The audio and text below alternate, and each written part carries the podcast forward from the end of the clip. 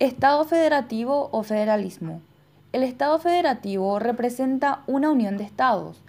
o sea, es un estado compuesto por unidades federativas, y éstas abdican de la parte de su soberanía en pro de la federación, y así el Estado federal pasa a tener más que un centro de poder, creando y ampliando la representatividad de las varias regiones presentes en un Estado, y también limitando abusos del gobierno central. Para tener un equilibrio entre estos centros de poder, siendo ellos el Estado federal y Estados miembros, es necesario el cumplimiento de las limitaciones de competencias existentes en la Constitución Federal y la definición del nivel de actuación de ellos. Para el primer nivel de actuación es todo el territorio de la Federación con soberanía en la política externa, control militar y para el segundo limitarse al territorio de su unidad federativa con el poder que tiene de decisión a nivel estatal.